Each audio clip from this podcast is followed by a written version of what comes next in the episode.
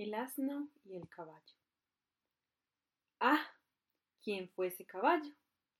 Un asno melancólico decía. Entonces sí que nadie me vería flaco, triste y fatal como me hallo.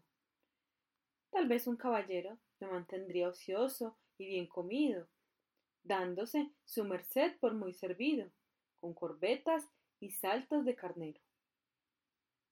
Tratadme ahora como vil y bajo, de risa sirve mi contraria suerte. Quien me apalea más, más se divierte, y menos cuando más trabajo. No es posible encontrar sobre la tierra infeliz como yo.